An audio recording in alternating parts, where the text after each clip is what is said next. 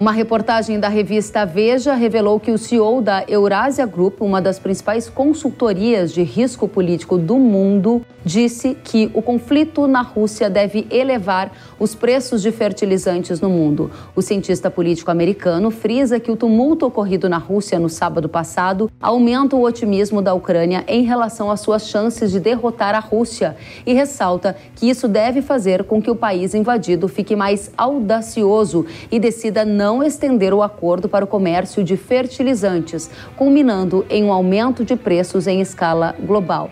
E ele diz, abre aspas, não acho que o mercado já tenha estimado isto. Vai lembrar que há um acordo assinado entre Rússia e Ucrânia que permite as exportações de grãos e fertilizantes pelo Mar Negro. Esse tratado, que teve a intermediação da ONU, tem sido renovado de tempos em tempos e no dia 18 de julho ele irá expirar. O último documento assinado entre os países. Para que ele continue valendo, precisaria de uma renovação e a gente vai acompanhar isso com atenção. Agora é hora de aprofundar a análise sobre fertilizantes. Por isso, a gente convidou o analista da Agriinvest Commodities, Jefferson Souza. Jefferson, seja muito bem-vindo ao Hora H do Agro. Olá, Kelly. Muito obrigado pelo convite. Sempre um prazer falar com todos vocês. Da mesma forma. Jefferson, minha primeira pergunta é se você concorda com a análise da Eurásia de que haverá aumento no preço do fertilizante com uma eventual não renovação do Acordo do Mar Negro, fruto dessas tensões que aumentaram lá na Rússia e fruto dessas tensões na guerra. Qual a sua avaliação? Kelly, eu sou um pouco cético em relação a isso. Por quê? Porque eu acredito que o maior canal de escoamento para nós aqui no Brasil é o Mar Báltico não seria o Black Sea, não seria o Mar Negro. Então eu acredito que poderia trazer algum estresse, alguma coisa, mas o que nós vemos nos números de produção de fertilizantes da Rússia, sobretudo nitrogenados, que ele está crescendo. Então eu não encaro hoje que isso poderia trazer um aumento tão grande assim para o preço do fertilizante para nós aqui no Brasil. O que está acontecendo agora? A ureia está subindo. Só que eu não encaro que esse aumento na ureia esteja diretamente ligado a essa relação com o que nós vimos recentemente na Rússia. Porque até como eu estava conversando com alguns colegas, durou menos de 24 horas. As coisas continuam acontecendo normalmente. E outra coisa, Kelly, eu me remeto lá no ano passado. Quando a guerra estourou, todo mundo viu que realmente nós poderíamos ter um apagão, entre aspas, de fertilizantes aqui no Brasil. Mesmo no ápice da crise, nós continuamos negociando com os russos. Nós nunca paramos de negociar com eles. Então, em relação à guerra, à Rússia e à Ucrânia, eu sou um pouco cético no curto prazo em relação ao aumento de preço muito forte na cotação do fertilizante. O que está acontecendo hoje é um aumento na cotação realmente da ureia. Agora, eu não vejo um reflexo tão grande em relação a isso. Não encaro nesse momento. Agora, diga pra gente, o mercado de adubo esboçou alguma reação depois do motim contra Putin que a gente viu na última semana? Olha, diretamente eu diria que não, mas a ureia ela subiu. Na minha opinião, não foi ligado a isso propriamente dito. Eu acredito que não está, até porque durou muito pouco, como eu falei para você. Mas o mercado ele ficou naquela expectativa. E até um outro ponto importante, né? Nós temos que pensar que além de fertilizantes, a Rússia também tem uma participação gigantesca nas exportações de trigo. Se você analisar o trigo, ele esboçou grandes reações também.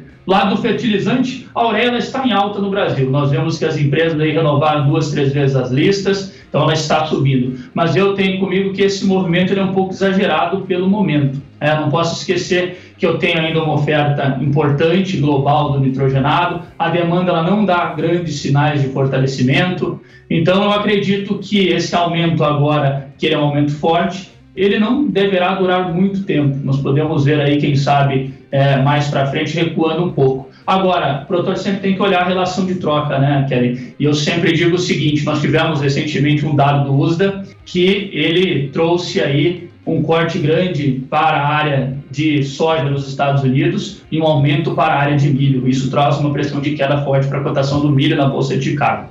Isso me deixa mais preocupado. Agora, só para a gente fechar essa primeira rodada aqui, você diz que não enxerga uma tendência altista de fertilizante em função do último evento que aconteceu na Rússia e de uma não renovação do acordo de grãos e fertilizantes. Disse ainda que depois do motim lá de Prigozhin contra Putin, o mercado de fertilizantes se mostrou calmo, à exceção da ureia ureia. Mas eu gostaria só que você enfatizasse qual foi a alta observada da ureia nesses últimos dias e se há uma relação ou não com esse evento da Rússia para que a gente projete. A ureia vai continuar subindo e vai também os demais fertilizantes ou não? Para fechar esse primeiro quadro, Jefferson. Eu considero 25, 20 dólares de aumento nessa semana e eu não encaro como reflexo desse evento que aconteceu na Rússia. Na minha opinião, não está ligado a isso, está ligado a uma outra conjuntura que nós já estávamos vendo. O mercado ficou um pouco apreensivo, mas eu não encaro esse aumento com esse último acontecimento, até porque ele foi muito rápido.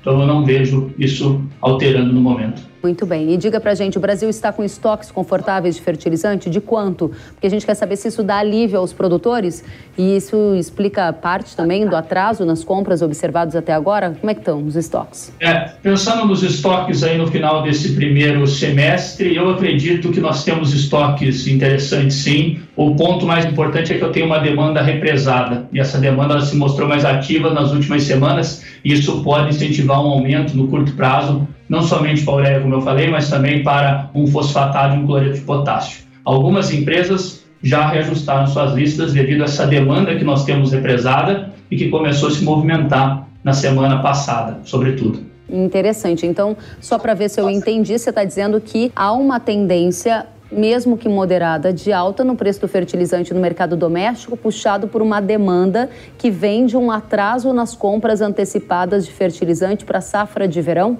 Exatamente isso, Kelly. Nós temos um estado como o Rio Grande do Sul que está bem atrasado e nas últimas semanas nós vimos ele movimentando mais.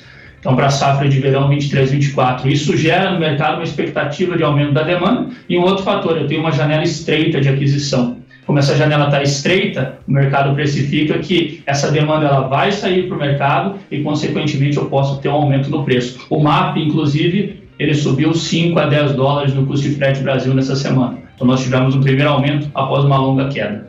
Você mencionou que os estoques estão confortáveis. A minha dúvida é, com esse atraso nas compras antecipadas e agora esse é, momento de aumento da demanda, alguém pode ficar sem fertilizante? Pode faltar produto? Eu acredito que não, Karen. Faltar não, eu acho que não falta produto. O ponto é assim, às vezes o produtor quer alguma coisa mais específica. Aí uma outra história. Nós já sentimos que alguns produtos mais específicos podem ter uma dificuldade o produtor encontrar no momento que ele quer.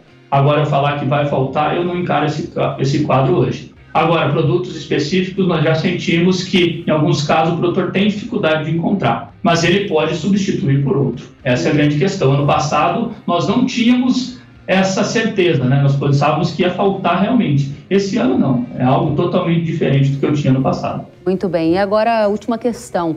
Diante desse aquecimento na demanda, atraso nas compras antecipadas, vem um potencial risco logístico. A pergunta é: qual é o tamanho do problema logístico que pode haver se você acredita que vai acontecer para a safra verão? Olha, analisando hoje o que eu tenho em mãos, eu não vejo um grande problema logístico de entrega de fertilizantes. Até como eu falei para você, andou um pouco, a relação ela é interessante de troca, os produtores foram ao mercado, sempre tem que ficar atento. Agora, eu não vejo um gargalo logístico para essa temporada de entregas, mas a logística sempre ela traz muita desconfiança tanto para o comprador quanto para o vendedor. Então o produtor tem que analisar muito bem onde ele está. Alguns produtores do Mato Grosso já falaram: olha, se eu retardar mais uma, duas semanas, eu posso ter complicação na hora de receber na data que eu quero. Então, isso tem que ser levado em consideração também na hora do produtor tomar decisão. É uma realidade mais pessoal de cada um, mas eu não vejo grandes preocupações com a logística, Kelly. Particularmente, eu acho que vai andar tranquilo. Muito bem, mensagem final para nossa audiência: tendência de preço. Você já destacou que é levemente autista em função de um incremento de demanda no período agora dos próximos dias, em função da proximidade com a safra de verão, correto? Correto. Eu acredito que nós chegamos no fundo do poço. O fundo do poço ele foi muito tempo procurado pelas empresas, se questionava até onde a queda aconteceria.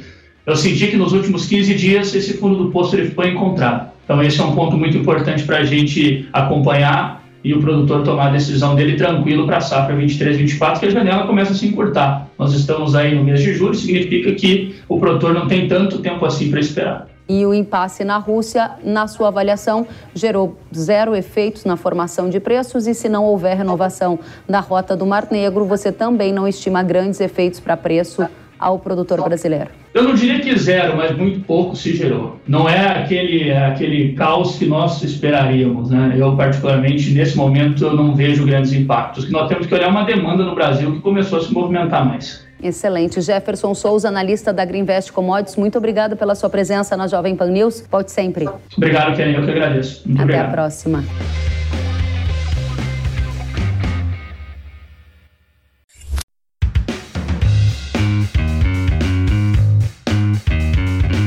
Que bom que você gostou da entrevista e ouviu todo o conteúdo. Se quiser acompanhar as atualizações, siga kellen.severo no Instagram. Até a próxima!